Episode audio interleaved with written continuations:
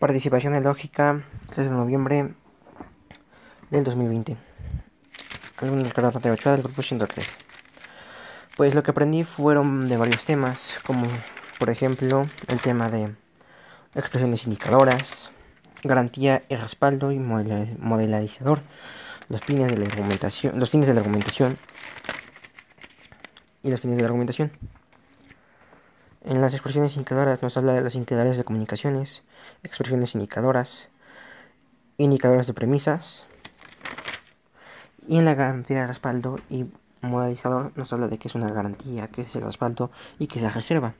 En el siguiente tema, que serían los fines de la argumentación, nos habla de, la, de que para que sirva la argumentación, los argumentos racionales, demostración directa y círculo demostrativo.